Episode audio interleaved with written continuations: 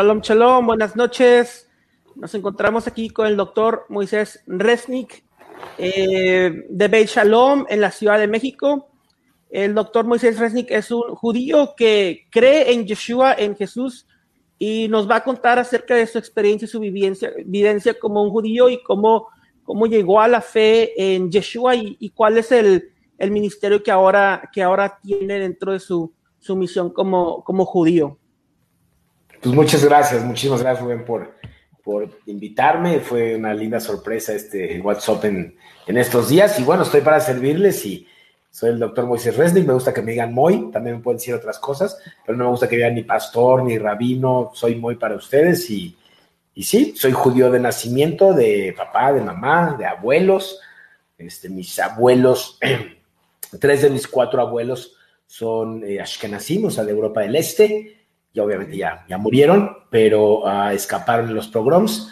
En la, acuérdate que de 1895 a 1911 hubo todas las guerras de los zares, ¿no? Los famosos pogroms o la revolución bolchevique también conocida, donde mataban a los judíos. De hecho, los que mataban eran cristianos o católicos con la cruz y los decapitaban. Y mis padres, eh, mis, mis abuelos huyeron de eso eh, al primer este, barco que pudieron alcanzar y eh, aterrizaron en Veracruz, México. Entonces, y mi otro abuelo es eh, de descendencia árabe, de descendencia siria, y también hubo persecución en Siria y en Líbano eh, para los judíos, y también la misma historia, se conocieron en México, y bueno, mis padres ya nacieron mexicanos, ya son mexicanos, yo soy mexicano, soy la versión kosher del taco, o la versión picante de la matzebol, como quieras verla. Y, este, y bueno, soy judío y en 2007 tuve un encuentro con Yeshua, un encuentro literalmente personal con el Espíritu de Dios, que yo no sabía que era el Espíritu de Dios. Y este, estás hablando con un judío que fue muy involucrado en el judaísmo de México, en el liderazgo de México. Fui presidente de la Noaratzioni de México, Roshken, que es este, la Comunidad Sionista de México, la Juventud Sionista de México, una de las organizaciones, porque hay muchas, eh, consultor del Centro Deportivo Israelita, que en Estados Unidos lo conocen como JCC. Okay. Eh, soy consultor, estudié en el Colegio Israelita de México, Bar Mitzvah, circuncidar los ocho días, igualito que Pablo. Este, y, tuvimos un encuentro parecido al de Pablo, literal, literal. Este, y bueno, eh, soy doctor quiropráctico y y la idea fue que en un día, o sea, mi, esposa y yo estamos siempre en cursos, soy una persona muy, muy amante de, ávido de conocimiento, me gusta mucho estudiar, me gusta mucho cuestionar, soy rebelde por naturaleza, pero no rebelde sin causa, sino rebelde con causa. Perdón. Y y un día este, me dice, vamos a un seminario, este, nuestro matrimonio estaba bastante mal, bastante mal, yo andaba, yo andaba en el mundo mundial, eh, un quiropráctico muy exitoso en Cancún, convertible, estás viviendo la vida loca, y, um, y en ese seminario es un encuentro cristiano, yo doy cursos de liderazgo, además de ser quiropráctico me dedico, tengo una compañía que se llama Impulso, Motivación Personal, y me dedico a asesorar empresas muy grandes como Vancomer, Pepsi, este, la Casa de Toño en México, que es sin duda uno de los restaurantes más importantes. Y entonces dije, bueno, voy a, voy a ir a este curso a ver qué aprendo, a ver qué aprendo. Siempre como maestro tienes que aprender más. Y a la hora del Espíritu de Dios, lo que ustedes llaman el Espíritu Santo, me caigo y empiezo a hablar lenguas. Ok. Pero es algo que yo no había leído nada. O sea, yo conocía el Tanaj, lo conocía bastante bien el Tanaj porque en la escuela Yiddish en la Israelita de México, pues el Tanaj es parte de, así como geografía, química, esto lo tienes que llevar. No lo estudias de una manera religiosa y yo siempre me peleaba con los rabinos, siempre me peleaba con los rabinos. O sea, eh, de hecho fue muy interesante porque hace la semana pasada estoy en una de mis clínicas en Polanco, donde hay muchos judíos, y, y llega el Hazán, el rabino que me hizo mi bar mitzvah y me hizo la vida imposible. No te imaginas cómo me hizo la vida imposible. Yo lloré. A los tres años le dije a mi papá, yo no, yo no voy a hacer mi bar mitzvah porque, porque este señor me grita porque canto feo. Literal, me hizo llorar. Porque los rabinos creen que si cantas bonito te vas a ir al cielo. No sé, tienen sus rollos muy, muy mala onda, la verdad, ahorita hablamos de ese punto. Y este, yo me peleaba con él y se llama el Hassan Moishe Mendelssohn, me lo acabo de encontrar la semana pasada y me dice, ¿tú qué haces aquí? Le dije, soy el dueño de esta clínica. Le dije, pero no te, le dije, pero no te voy a hacer sufrir lo que tú me hiciste sufrir a los 13 años. Y le dije, yo sí te voy a tratar bien. Yo voy a tener la misericordia de Yeshua, ¿no? Y este... Y bueno, este, me peleaba con los rabinos constantemente. Yo no sabía por qué, la verdad yo no sabía por qué, pero constantemente tenía choques con los rabinos cuando, cuando hacíamos algo en la Nueva Acción y, era un rollo religioso. Fui socio fundador de la comunidad judía de Cancún. E imagínate, ¿no? O sea, fui socio fundador de la comunidad judía de Cancún con buenos ah. amigos. La mayoría estábamos casados mixtos. Yo estaba casado con una judía en ese momento, después me acabé divorciando y luego me, casé con la que es hoy mi esposa, que ya es otra historia, pero ella es anusia y es cripto judía o lo que feamente soy el marrano, pero es el, término de judíos sefaradín que llegaron a México. y, um, y cuando en la comunidad judía de Cancún, cuando viene ya, se hace grande la comunidad, llega lo que llaman el comité central, que el comité central es como pues como los fariseos, pero no son los fariseos porque como, pues como los que coordinan toda la comunidad, ellos toman las decisiones de toda la comunidad judía de México, y llega el comité central y nos dice, vamos a traer un rabino. Y entonces yo me paré y les dije, no, esta comunidad se hizo antirrabínica, ve los estatutos. O sea, se hizo inclusiva, no se hizo religiosa, se hizo por un, por un rollo de pertenencia. Si nos hubiera interesado una comunidad religiosa, no nos vendríamos a la playa a Cancún, la verdad. Y bueno, desgraciada o agraciadamente se movió hacia allá y cuando metieron al rabino yo me salí. Yo les dije, yo, yo no vengo aquí, no es mi interés. Moisés, ¿y este, es, este, es, este es Chabad o es otra organización? Porque sé que Chabad está en la zona hotelera. Eh, el, rabino, el rabino que trajeron, este, sí fue de Chabad, sí fue de Chabad. Este, sí, Chabad, este, yo, eh, Chabad son los mejores evangelistas en el judaísmo, por mucho. Por mucho. Ellos, ellos sí, hacen proselitismo, ellos hacen eso, que no es muy común en el judaísmo. Ahora, a mí me encanta, a mí me encanta porque ah, me voy, si me desvío y voy rápido, me dices, porque luego mi mente va como a 10.000 por hora. Ah, adelante, adelante. Me, frenas, me frenas. Y este, y la verdad me gusta el micrófono, la neta. Entonces me dice sí, sí, me desvío. Y entonces eh, es muy interesante porque Jabad es increíble. O sea, a lo que me refiero son gente que me, da mucha tristeza por ellos. Son sumamente religiosos, muy estudiosos, siguen las 613 leyes y están tan cerca de la tradición y tan lejos de Dios. Ellos creen en un Mesías que se llama Moshe Schneerson, que nunca, escúchame, nunca pisó Israel. Nació en Nueva York. Y tú vas a Israel, ¿no? Yo viví en Israel ya dos veces, viví en los 18 y luego me volví a vivir, ya viví dos veces en Israel. Mi hebreo es bastante decente no perfecto, pero decente. Puedo, puedo hablar perfecto, me cuesta trabajo leer la escritura, pero bueno, porque el hebreo bíblico es un poquito diferente, pero el hebreo, de calle lo, lo, manejo perfecto. Y, este, y tú puedes ir caminando en Israel y en los postes de luz hay esos panfletos que dice Baruja ba, ba Melech Meshiach, bienvenido el rey Mesías, y una foto de este cuate que nunca, nunca pisó Israel. Y tú puedes ser un judío Jabad, y entras perfectamente a Israel. O sea, te dan aliado, te dan pasaporte, te dan una Teudat Zeut, se llama una... Teudat Zeut es como tu email, tu pasaporte, ¿no? Tu, tu, citizenship, como para ti en Estados Unidos. Tu green card. Tu green card. Pero si eres judío mesiánico, no entras a Israel. A Israel lo primero que dicen es, crees, crees en Yeshua. ¿no? Le dicen Yeshua, que es el desechado, en lugar de Yeshua.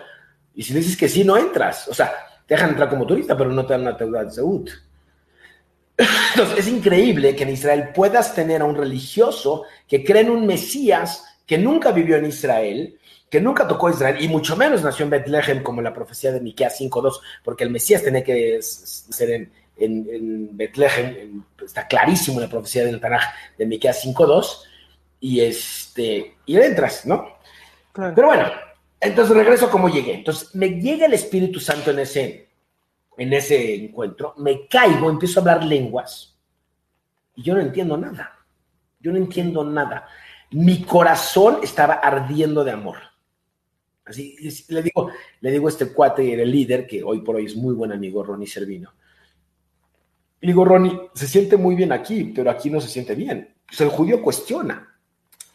Y y en el judaísmo te han vacunado en contra de creer en Jesús. En el momento que tú crees en Jesús, estás expulsada de la comunidad, estás fuera, ya nadie hace negocios contigo, te corren de tu casa, te desheredan. O sea, el creer en Jesús es lo peor que puede suceder en el judaísmo, porque para el judío Jesús significa muerte, no vida, por la historia tan fea que hemos tenido. No es un rollo teológico, es un rollo histórico. Por eso aquí tengo mi libro, ¿no? que lo puedes comprar en Amazon. Aquí está. Perdón, gracias y revelación. PGR PGR, que en México es Policía General de la República, pero por eso lo puse así. Perdón, gracias y revelación. En inglés se llama FBI, Forgiveness, Being Thankful and Insight to Prophecies. Lo puedes conseguir en Amazon. Buscas Perdón, gracias y revelación, Moisés Resnick en Amazon, lo puedes bajar ahí. O si lo quieres físico, me escribes y ya te lo mando. Excelente. Sí, lo, vamos a compartir en la página para que puedan eh, adquirirlo. Gracias. Y, y entonces yo me levanto con, ese, con esa duda, con ese miedo, y te empiezo a tener un conflicto horrible, es un conflicto bastante complicado. Entonces me acerco con Ron y le dije, mira, está padrísimo este rollo, lo siento bien aquí, pero, pero pues he estado en muchos seminarios, es un, puede ser un rollo emocional. Le dije, pero aquí no puede ser porque Jesús no puede ser el Mesías. Así le dije. Y él me dijo, ¿por qué no? Y le dije, porque no cumple las, todas las profecías. Que es una objeción real y además verdadera. Y, no hay que minimizarla. El cristiano la minimiza. El cristiano dice, Ay, sí cumplió todas las profecías. No es cierto. No ha cumplido todas las profecías porque, porque las profecías de la segunda venida no las ha cumplido. Entonces, obvio que no ha Y entonces él me contesta una típica respuesta cristiana, así de, claro, cumplió 365 profecías. 365, ¿de dónde se las sacó? Por el calendario nada más. Y me dice, búscalas, pero me sembró una duda. Entonces, entonces, este, en ese momento le pedí perdón a mi esposa, dejé de andar en malos pasos, literalmente tuvo una transformación en mi corazón gigante, o sea, o sea, fue así el cambio. Restauró el matrimonio y entonces yo llegaba a tu casa y le dije a mi esposa, mira, le voy a dar a este Jesús una semana de chance. Si en una semana no me convence, olvídalo. Y entonces yo llegaba a tu casa y no dormía bien y tenía así como muchos sueños. A la semana siguiente voy a la iglesia esta que se llama Casa sobre la Roca y el, el líder en paz descanse, Rabino Rubio, Rabino me dice, ah, entonces tú eres judío mesiánico. Le dije, eso no existe. Me dice, ¿cómo que no existe? Le dije, sí, si eres, si eres judío y crees en Jesús, ya no eres judío. La típica, la lo típico con lo que yo crecí. Claro. Y me dice, y me dice, búscalo. Y entonces yo llego a tu casa y literalmente, yo siempre, yo soy como muñeca, a las once y media me agacho, cierro los ojitos, así. Y a las once y media me dormía como siempre, once y media soy, me he dormido como toda mi vida, no sé, muchos años, y sentí, a la una y media de la mañana sentía un jalón físico, escucha esto, físico, sentía que alguien me jalaba. Y escuchaba una voz que me decía, vete a estudiar. Yo volteaba y mi esposa estaba dormida me levantaba la computadora y entonces dijo este cuate, ¿cómo? Judíos mesiánicos. Y entonces pongo en la computadora judíos mesiánicos. ¿No? Porque la semana anterior me levantaba la computadora, pero lo único que ponía es por qué los judíos no creen en Jesús. Y ya sabes, todas las objeciones, ¿no? La Trinidad, Dios no es hombre. Y, y a decir la verdad, Dios me cubrió muchísimo, porque hay objeciones muy reales. Pero me puso objeciones sencillas. Y yo entendía la parte del Espíritu de Dios, que, comúnmente se llama Espíritu Santo, pero el Ruach Adonai, ¿no? O sea, Ruach HaKadosh, si tú ves el Tanakh, nunca dice Ruach HaKadosh, dice Ruach Adonai. El Espíritu de Dios, ¿no? Que se movía desde Génesis, existe, claro. Que Dios se haga hombre era una objeción bien difícil. Claro, hoy, hoy podemos contestarle en dos segundos. Claro. Pero, este, empezar a haber objeciones y entonces empecé a buscar judíos mesiánicos. Y entonces empiezo a ver un mundo que yo no conocía.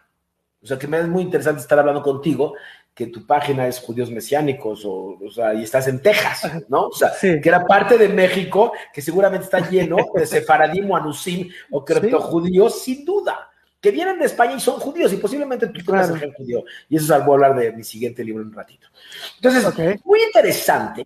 Y entonces yo empiezo a ver un mundo totalmente desconocido.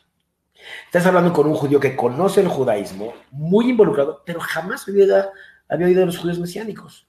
La gente, la gente no sabe que existe el movimiento judío mesiánico. Hasta hoy. ¿En, qué año sucedió esto, Moy, cuando comenzaste a... 2007, 2007. Ok, ok, 2007. Y empiezo a buscar y veo que hay todo un mundo de judíos creyentes en Jesús. ¿No? Yo me acuerdo, yo vivía en Nueva York, este, yo hice mi maestría en medicina en el deporte en Nueva York. Y, me, y, mi, esposa, mi primera esposa era de New Jersey, entonces vivíamos en Nueva York. Y me acuerdo que un día vino mis papás a, visitarnos y estábamos caminando ahí por, por Nueva York, por Broadway. Y estaban los de Jews for Jesus, ¿no? Judíos para Jesús, que es una organización muy importante, de Moshe, Moshe Rosenberg, creo que se lo apellida, no me acuerdo. Y, y le dieron un panfleto a mi papá. Mi papá nunca fue un judío muy practicante. Mi papá casi se desmaya cuando le dieron un panflito de Just for Jesus. Me acuerdo como si fuera ayer. Se le bajó la presión, se puso mal. O sea, estos son unos rateros, unos robadores del espíritu. Mi papá, y estás hablando de, mi papá que la verdad su judaísmo era 100% tradicional, no hablaba hebreo, era cero religioso, pero claro, ayunaba en Yom Kippur, iba en Rosh Hashanah o trompetas. Y y se puso muy mal. Y yo me acuerdo, cuando yo volví a ver la página de Choose for Jesus, me acuerdo de la reacción de mi papá, cómo, cómo, cómo hemos sido tan vacunados y ya es algo que automáticamente nos causa rechazo, automáticamente nos causa agresión, automáticamente cuando tú conoces a un judío o creyente en Jesús, no, no hay la apertura ni para hablar muchas veces. Es muy triste, pero es, pero es lo que nos han vacunado. E insisto, y tiene que ver con lo que digo en mi libro en el primer capítulo, que es la P de perdón, porque es la historia. Es la historia.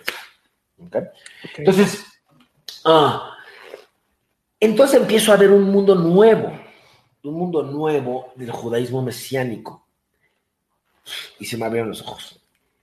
Y a mí lo que más me llamó fue empezar a ver todas las profecías cumplidas de Jesús. Soy doctor, entonces soy, soy muy, me gusta mucho la ciencia, pero me encanta la espiritualidad. Si has oído mis, mis prédicas que dices que has escuchado, siempre conecto la ciencia con la Biblia, siempre me fascina, me fascina ese tema. Me, o sea, Dios creó la ciencia, entonces no puede estar peleado con la ciencia. Me encanta cuando dice, es que yo soy científico y por eso no creo en Dios. Eso es lo más estúpido que he escuchado en mi vida. Si eres científico, deberías de creer en Dios. Porque cuando ves la ciencia, ves la perfección de la ciencia. Y bueno, Empiezo, empiezo, empiezo a estudiar y me meto a muy a estudiar. Para hacerte la historia corta, eso es agosto de 2007, y estamos en un viaje en Bariloche con mi esposa, en un viaje aniversario. Y había sucedido todos los, huracanes en Cancún, la economía se había movido bastante triste. Y entonces le dije a mi esposa, ¿sabes que estoy harto de los huracanes? O sea, ya íbamos tres en menos de cinco años. Vámonos a las montañas. Y me dice, ¿dónde? Y dije, no sé, pues un, donde hay una congregación judío-mesiánica. Y este y que haya escuelas que nosotros estamos en, en AC, Accelerated Christian Education, y, y aquí hay escuela. Bueno, para hacerte la historia corta, googleamos rápido. En dos semanas ya sabíamos que Denver era el lugar. Llegamos a Denver un día, o sea, imagínate, en Denver hay como ocho congregaciones mesiánicas grandes. Bueno, hay tres muy grandes, tres muy, muy grandes y cinco chiquititas. Ok. Y, y hago cita con dos de las tres muy grandes. Hola, soy Moisés Resnick, los voy a visitar. Sí, sí, sí, aquí te esperamos. O sea, normal, ¿no? Nada. Y llego un día, esto era mayo de 2009, me acuerdo perfecto, mayo de 2009, y llego ese día a la congregación, checa cómo la Dios es grande. Paz, era una, una congregación se unía viernes en la noche para Shabbat en la noche y otra sábado en la mañana. Entonces nos daba tiempo de ir a las dos. Entonces dije, perfecto, vamos a esta en la, en la noche y vamos al día siguiente a la otra, a ver cuál nos gusta más. Y íbamos, simplemente yo abrí una clínica de quiropráctica, tenía licencia yo para ejercer en Colorado. O sea, nunca todo un rollo de vamos, abrimos una clínica, ¿no? A Dios gracias financieramente habíamos vendido un terreno que valía muchísimo dinero, estábamos cool, estábamos súper sobres. Y en ese para Jeffrey Feinberg, y, ah, se para Bert que es el rabino principal de esta iglesia, que se llama Roe Israel y se para y dice, hoy es un día muy especial para, para los judíos mesiánicos del mundo, porque Jeffrey Feinberg viene a predicar y les va a dar un mensaje. Ya, Jeffrey predica, predica.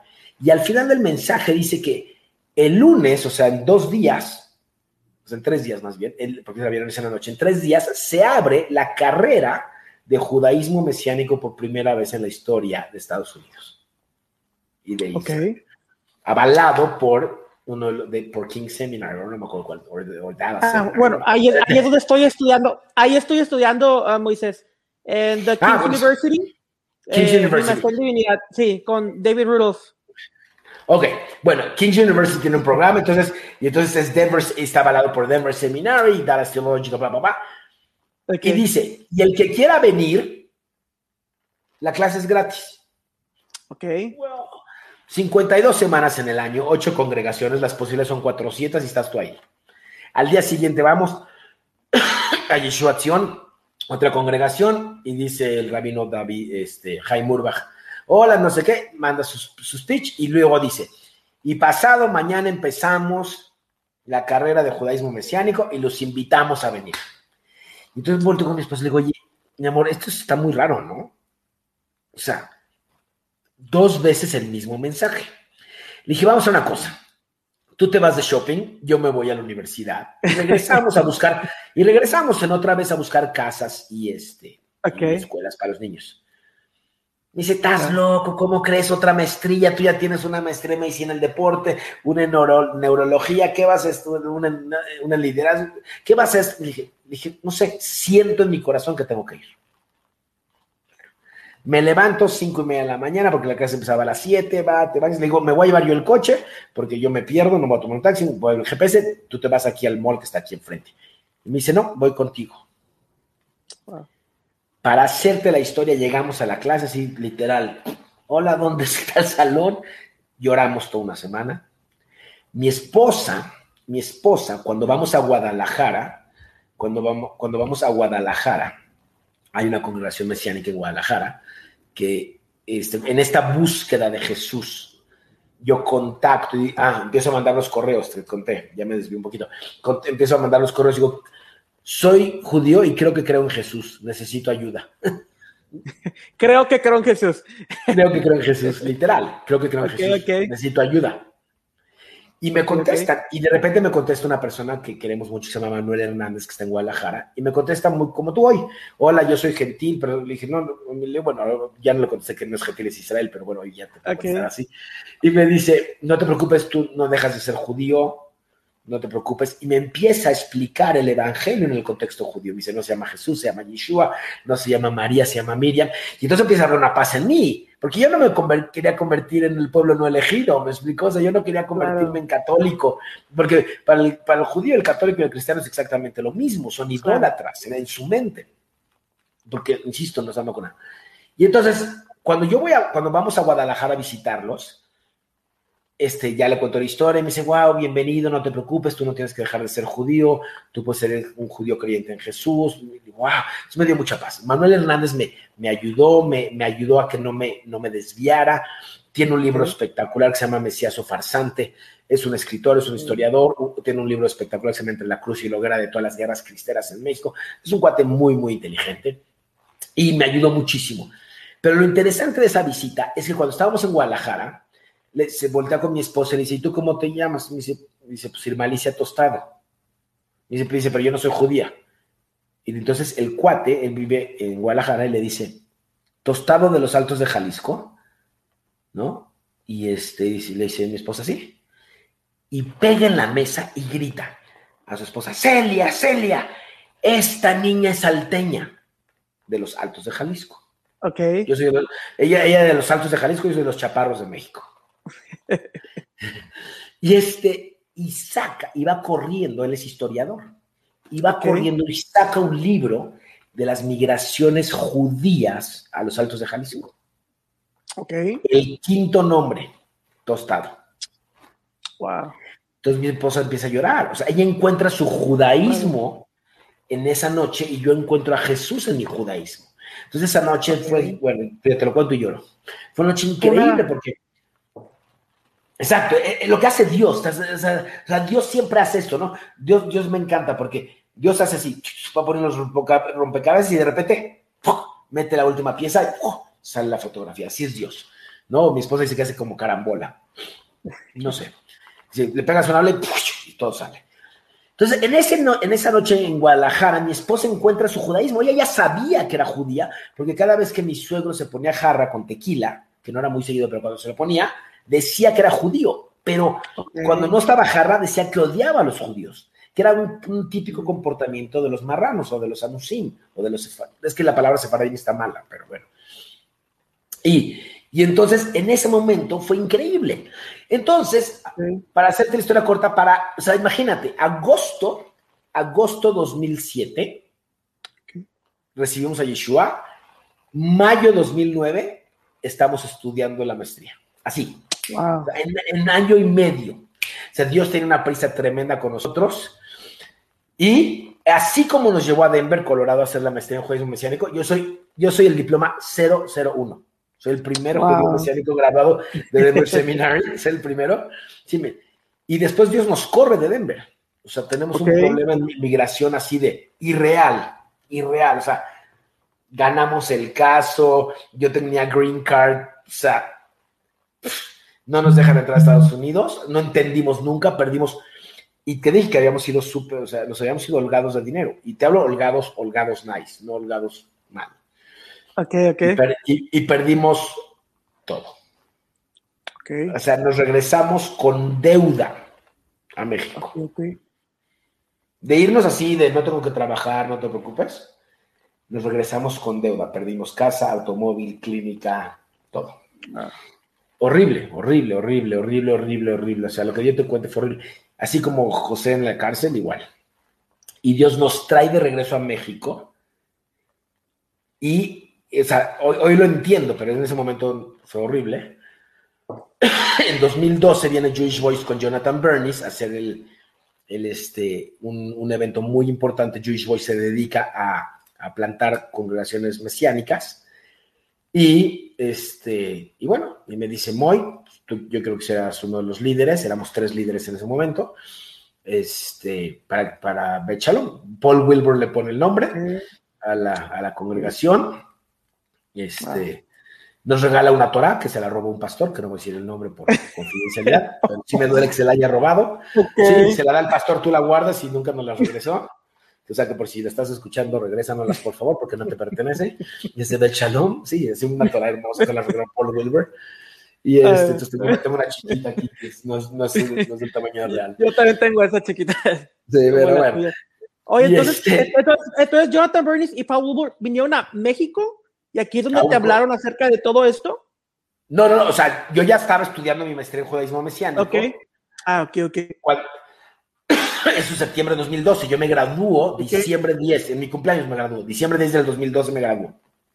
Entonces, en septiembre, antes de Rosh antes de las fiestas, y, y, obviamente me llaman y me dicen, Moy, creo que tú debes ser uno de los líderes.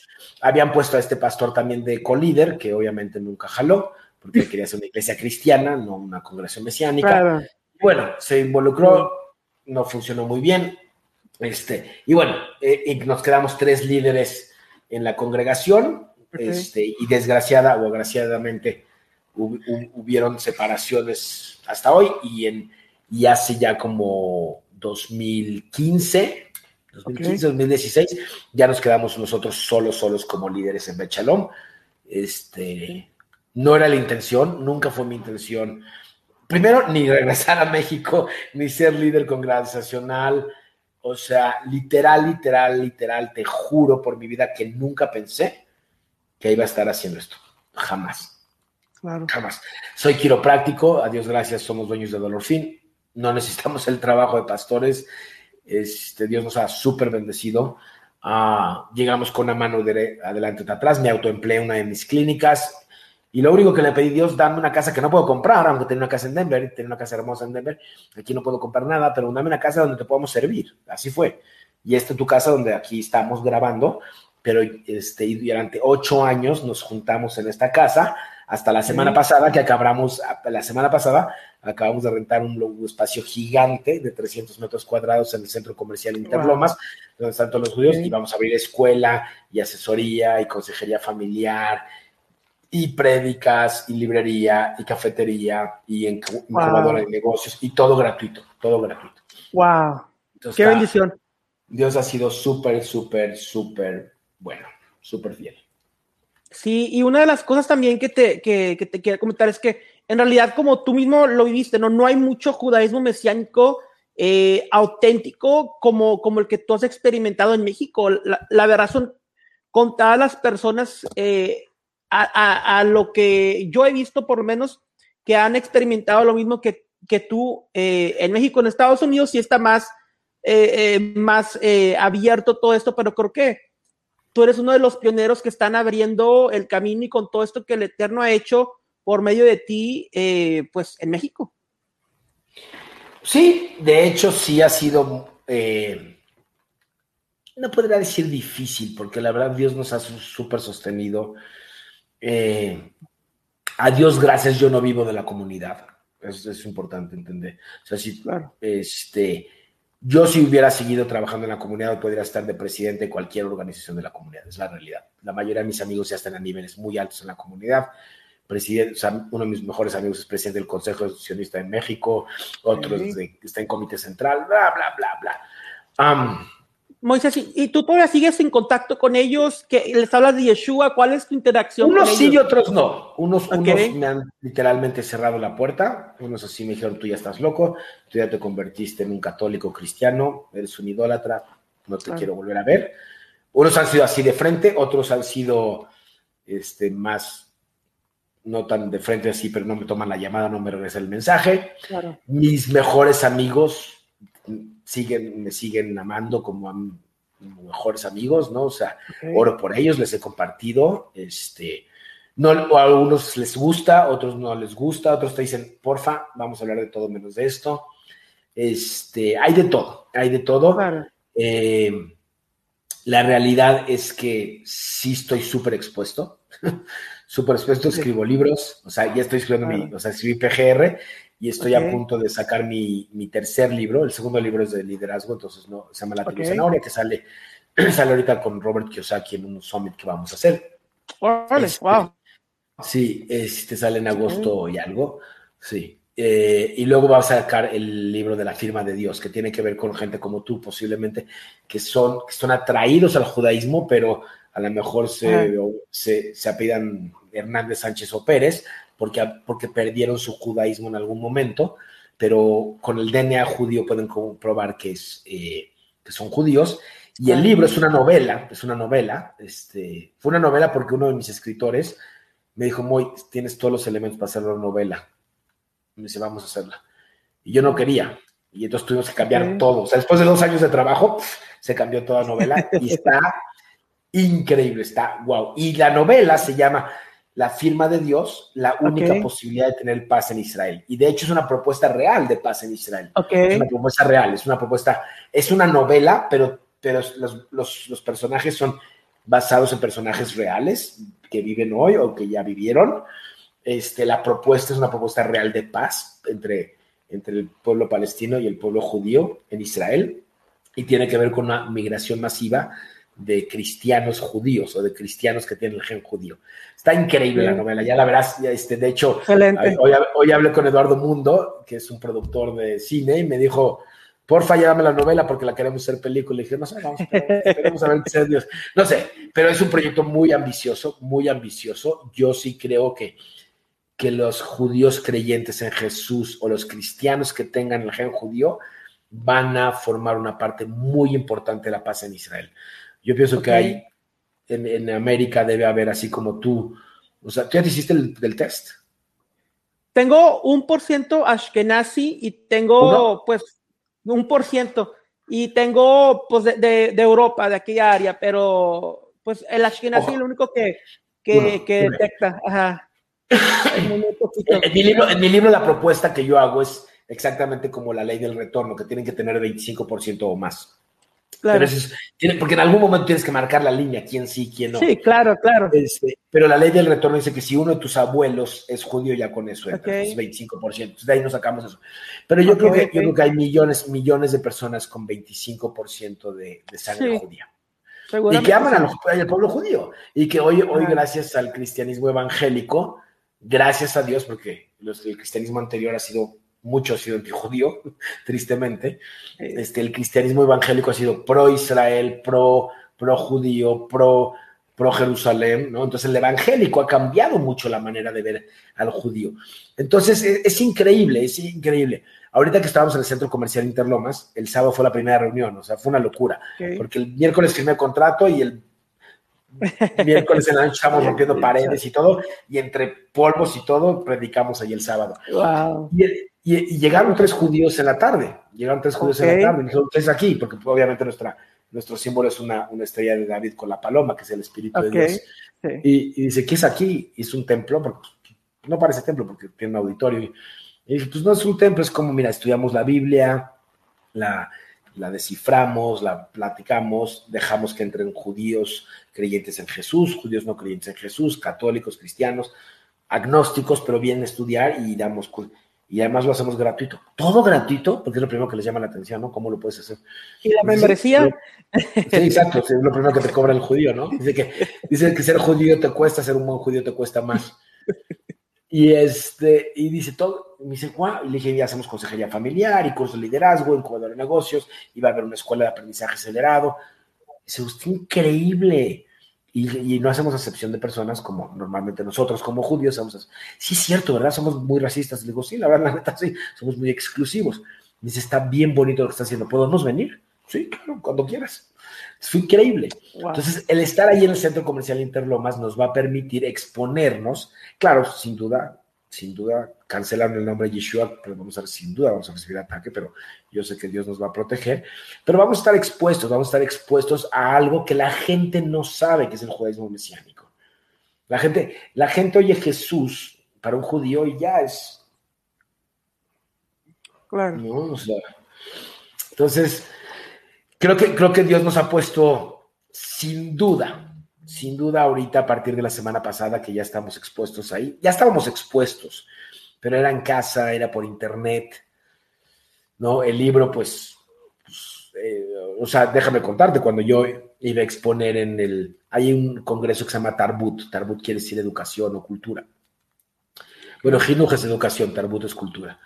Y este, en el congreso de Tarbut este, se hace una vez al año y como que invitan las nuevas tendencias del judaísmo inclusive invitan a okay. gays y a, o sea, lo que esté de moda, ¿no? Y me invitaron, me dijeron, oye, Moy, nos gustaría que hables del judaísmo mesiánico. Y les dije, ¿qué tan agresivo quieres que sea? Y me dijeron, be free. Y entonces pongo mi, pongo mi, mi, conferencia. Yeshua, Jesús, Mesías o farsante. Ok. Ok, ok. Y bueno, salieron los pósters y todo a las 48 horas me habla el director, me dice, Moy, déjame decirte que si haz la conferencia me cancelan el evento. Y me quitan todo el apoyo económico. ok, entiendo perfecto. Le dije, gracias por la oportunidad. No están listos todavía. Y ya. Entonces, el, problema es que el judío no se da chance ni de cuestionar si es una posibilidad, Jesús. Claro. Están cómodos, están cómodos. ¿no? Y lo entiendo, o sea, también los entiendo, o entiendo a mis hermanos, entiendo a mis primos, entiendo a mis mejores amigos, los entiendo. O sea, su judaísmo están muy cómodos y no les hace falta el Mesías, porque no entienden que sin el Mesías pues van a ser juzgados por obras y ellos creen que si tienen 51% bueno y 49% malo van a entrar al cielo, que es una teología que no existe. No existe esa teología, pero se les han dicho así. Entonces ellos lo, lo fielmente lo creen. Moisés, ¿cuál fue la respuesta de, de, de, tu familia directa cuando se enteraron de que tú creías en Yeshua? ¿Cuál fue su reacción y, y cómo es tu relación con ellos ahorita o cómo cambió? Bueno, este, ah, mi hermano es como ateo, entonces, este, mi, hermano, mi, hermano tuvo una juventud difícil en el sentido de que su hermano gemelo murió a los 23. Okay. Este, se casó con una católica, lo corrieron de la casa, le rompieron un Nuevo Testamento en su cara, porque lo encontraron en casa. Entonces, este, la parte religiosa a mi hermano le causa mucho ruido. Este, yo oro mucho por mi hermano. Sé que algún día va a tener que creer o no, no sé, es su decisión. Ah, mi papá, cuando yo empecé a tener esto, se enojó muchísimo, pero fue decente, o sea, no fue, O sea, no me corrió de la casa, simplemente me dijo, ¿estás loco? Me dice, ¿es otra de tus loqueras? Porque como soy, siempre me, metí en rollos. Sí. Entonces me dice, es otra de tus loqueras. Y mi mamá, mi mamá es muy, muy cuestionadora, mi mamá es muy inteligente. Mi mamá es sumamente inteligente. Entonces le dije, mamá, tú eres muy inteligente. Le dije, saca, le dije, ven, voy a sacar el Tanaj. Y ahí saqué un Tanaj, saqué un, un Antiguo Testamento y empecé a leerle las profecías. De hecho, en, el libro, mucho comercial, pero está muy bueno. Sí, sí, sí, adelante. En el libro, eh, aquí en la R, dice perdón, gracias y revelación. La R son todas las profecías en orden y cómo literalmente compartirle a un judío. O sea, la idea es esa. Ok. Wow. Y entonces, este, ese fue mi, mi proyecto de, de Mercenary, mi proyecto de graduación, que después se convirtió en un libro. Empezó con un taller y después se convirtió en un libro. Okay. Y en la R, entonces le empecé a ver. Y entonces le empecé a leer las profecías. Y cuando llegamos a Isaías 53, dice, ah, pero esa es una Biblia católica. Ok. entonces, entonces la volteo y le dije, ¿me puedes decir de quién es esto? Es mi Biblia de la escuela. Era la de ella, era la de su escuela, de chiquita. Esa Biblia tenía 40 años ahí, no sé. Wow. Mi mamá empezó a llorar. Y me dice, lo matamos, lo matamos. Así dice, lo matamos, lo matamos. Le dije, no te preocupes, estaba escrito, tenía que morir para que pudiera resucitar, para que los gentiles creyeran en Jesús. Si no lo matamos y no muere, no resucita, y si no resucita, los gentiles se van al infierno todos, y entonces solo serán salvos los judíos, y Dios no hace excepción de personas. Era el rechazo del pueblo de Israel, es la salvación del pueblo gentil. Y eso no lo entienden a veces ni los pastores. O los Pablo, habla, Pablo habla, mucho de esto en Romanos 11, ¿no? Romanos 9, 10 y 11, claro. Todo eso. Romanos 9, 10 y 11, claro. Entonces, ¿tu mamá llegó a la fe en Yeshua con Isaías 53? Así. Ah, No fue así, pero sí. Fue un proceso. Fue, fue, relativamente rápido, o sea, ¿no? Cuando yo estaba viviendo en Denver, le empecé a compartir, le empecé a compartir, le empecé a compartir. Y este, ya, y mi mamá es, desgraciadamente con la pandemia no ha podido venir a ver Chalón, pero, pero cuando estábamos sin pandemia era la primera en estar aquí. Este, mi papá y mi, ya se bautizó, o sea, ya hizo Tevila, mi papá también ya se hizo Tevila. Mi papá, yo creo que por la misericordia de Dios sí es salvo, porque ya hizo Tevila, ya se bautizó, no camina, no camina en la fe, no estudia yo creo que sí cree, yo creo que sí cree. Eh, le cuesta trabajo todavía hablar libremente, pero sí ha repetido la oración, o como tú lo conoces como el Sinner's Prayer. Este, sí la ha repetido, sí ha hecho Tevilá. No te podré decir que es un creyente firme. Este, mi mamá sí, mi mamá es súper creyente. No, no comparte mucho, le da miedo, mucho miedo a mi mamá compartir, le cuesta trabajo compartir. Este, compartir no es fácil el judío, compartir es poco fácil, la verdad. Este, Mira, a mí me fascina, a mí me hablabas, hablabas de ese rabino de Jabad en Cancún, o sea, ese rabino de Cancún que claro que me quería muchísimo, este, porque fui socio fundador, un día llegó a mi oficina y me tocó la puerta y me habla mi secretaria en Cancún, me dice, está aquí el rabino, este, no me acuerdo si era Jaime Moishe, no me acuerdo, ahorita me voy a acordar. Le digo, que suba. Le digo, ¿qué pasó, rabino? Qué gusto verte. Le dije, ¿qué haces aquí? Me dice, me dice, vengo porque tú te has alejado demasiado. Le dije, ¿alejado de dónde? Porque yo me siento más cerca de Dios que nunca. No, no, no, no, no, tú ya eres un goy, un gentil, no las naciones. Y le dije, no, le dije, no, yo sigo siendo judío, inclusive te puedo decir que soy más judío que antes. Sigo la Torah mejor, guardo Shabbat que no guardaba Shabbat, ya no como cerdo que comía cerdo, guardo las fiestas bien. Tengo un temor de Dios mucho más, ¿no? Dije, claro, que no te compro tus productos si tienen tu firma o no me valen. Y entonces le dije, me dice, pero vamos a una cosa. ¿Tú crees que yo me alejé? Me dijo, sí. Le dije, vamos a una cosa. Saca tu Tanaj. Yo no saco el Nuevo Testamento. Tú no sacas el Talmud, el Shulchan Aruch, la Gemara, la Mishnah, todos los, libros apócrifos. Dice, va, solo vamos a ver el Antiguo Testamento. ¿Va?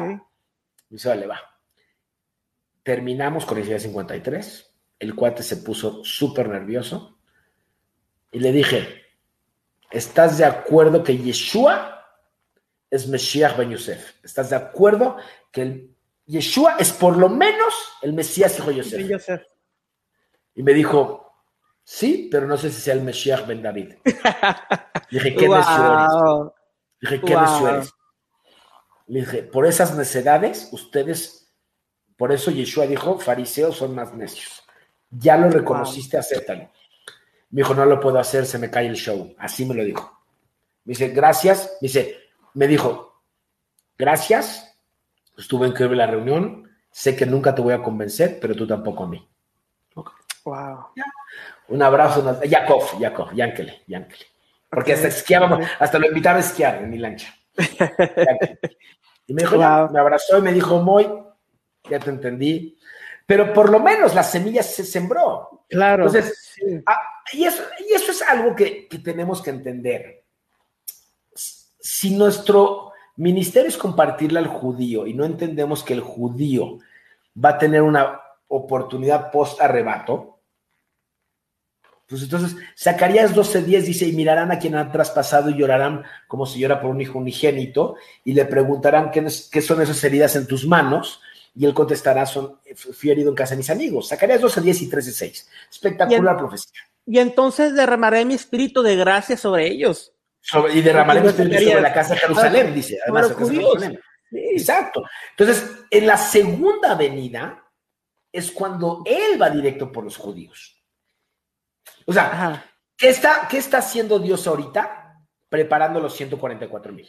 O sea, lo que está haciendo Dios ahorita es generar 144 mil creyentes en Yeshua y que sean judíos, ya sea judíos como yo de Judá, o, a mi punto de vista, o que tengan el gen en la sangre.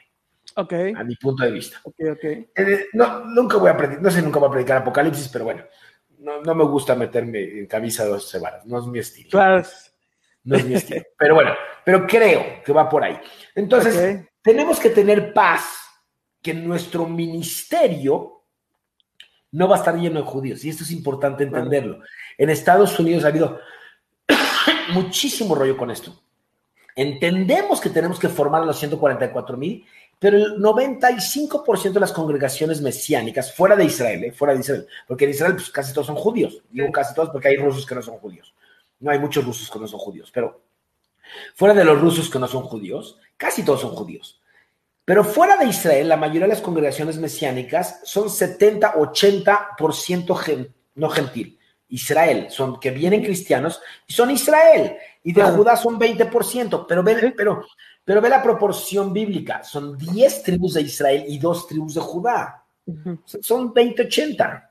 Claro. Entonces, el 20, mientras tengamos el 20% de y que el liderazgo, a mi punto de vista, el liderazgo debe ser judío. No porque el gentil no pueda, el gentil que no es gentil, insisto, perdón usar esa palabra. La persona que es cristiana no puede ser líder en una congregación mesiánica.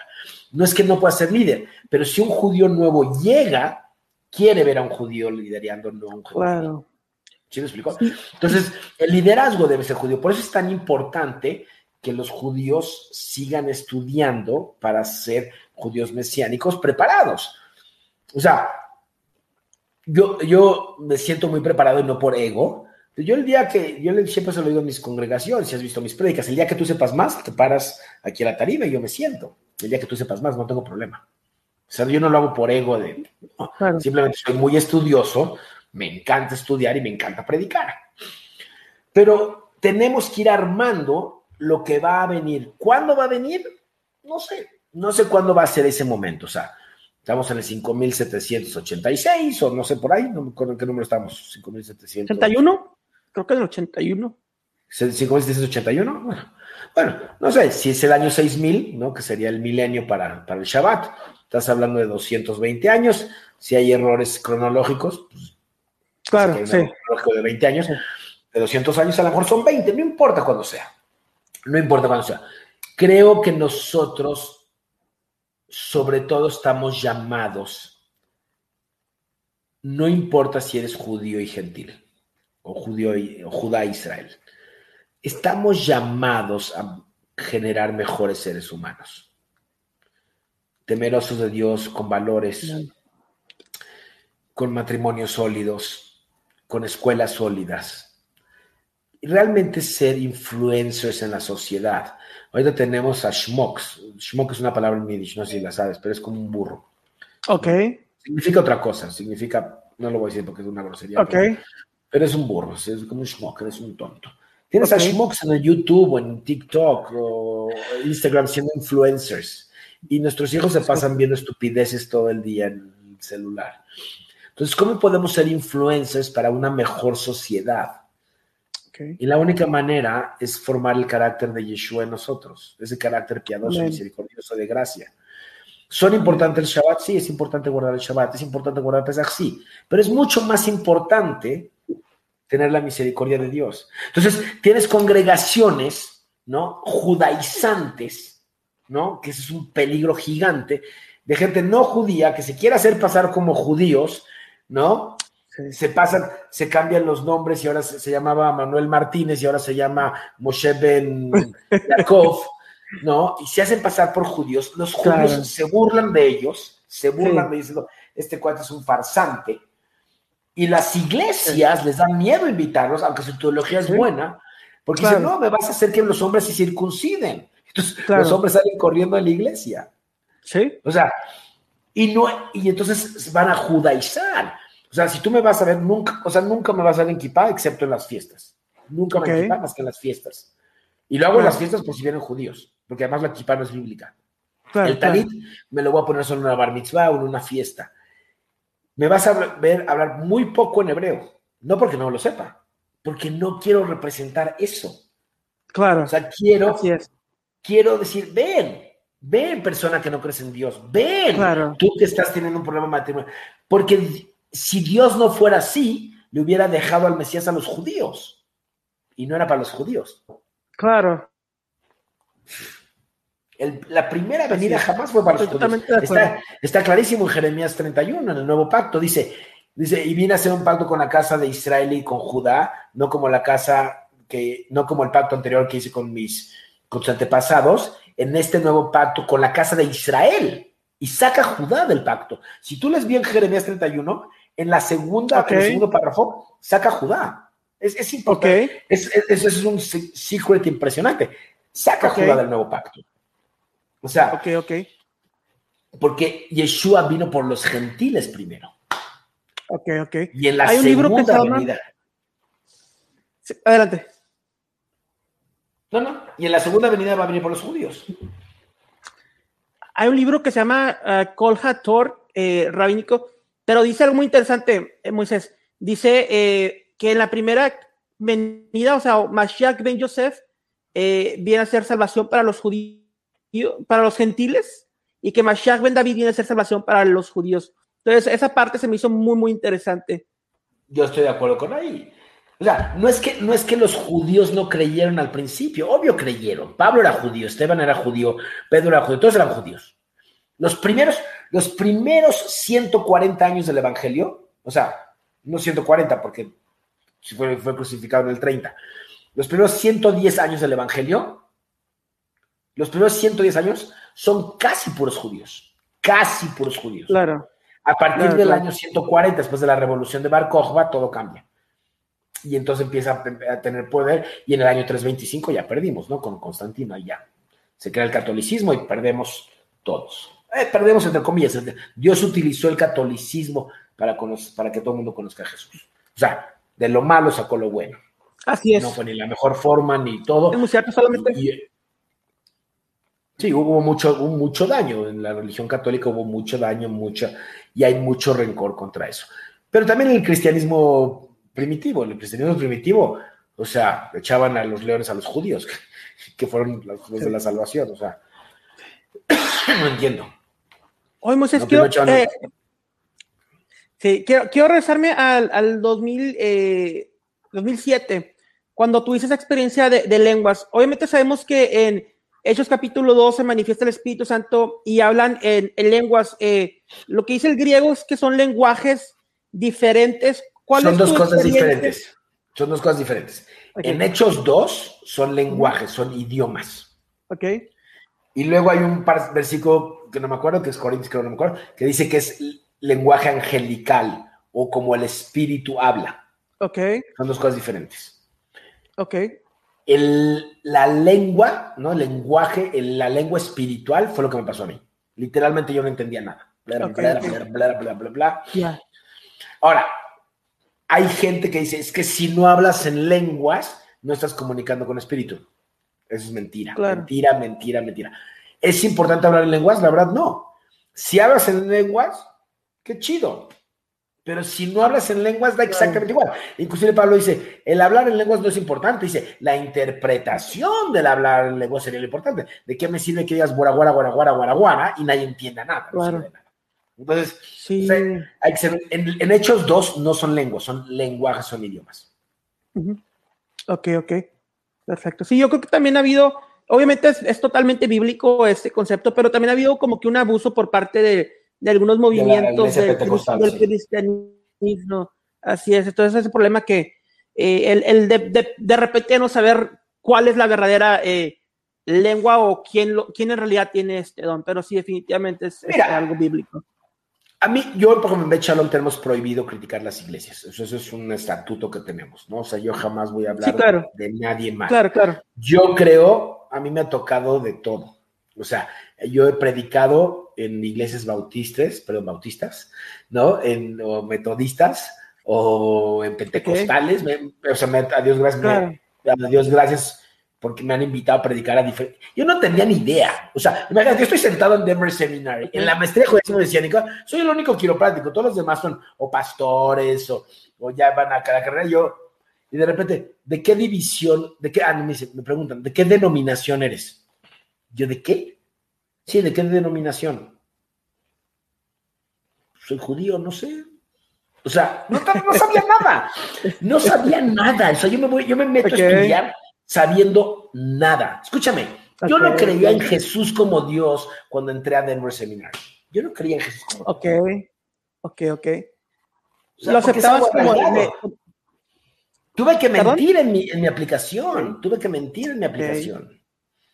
Ya. Dos años después, en, en, un research, en un paper que tengo que hacer en una investigación de la deidad de Jesús, estoy leyendo un libro de Dan Joster, que es un muy buen judío mesiánico, y, y entonces hay un párrafo que dice, si entonces Jesús no es Dios, entonces realmente estamos en idolatría y nos vamos a ir al infierno.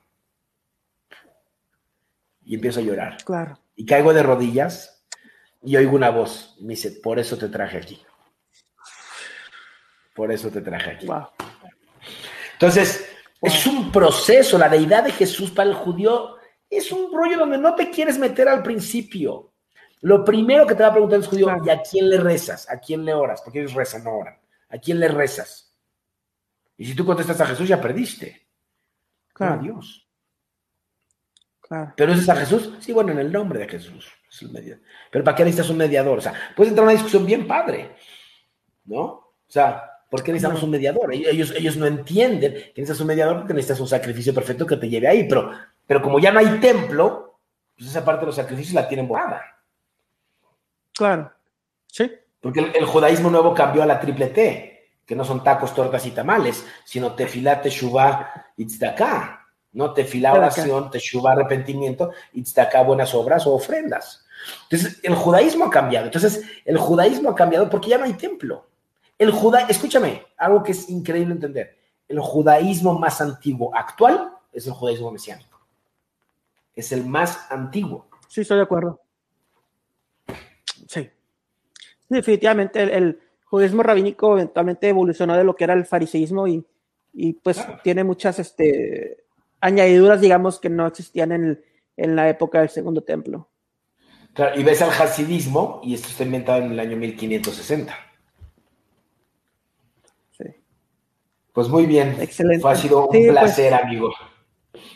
Así es, amigo. Muchas gracias por, por esta plática. Eh, en realidad fue, un, fue, todo un honor y un placer poder escucharte y, este gran testimonio de vida que, que vemos en ti y las obras que Hashem está, está haciendo a través de ti para, para esta comunidad en, México. Y pues espero platicar contigo eh, próximamente también.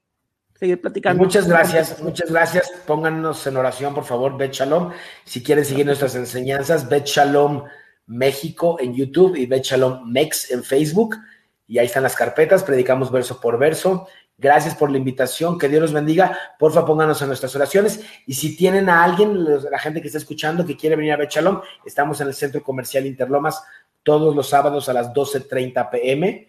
Y muchísimas gracias y esperemos en Dios que sea la primera de muchos, muchos contactos. Gracias de verdad.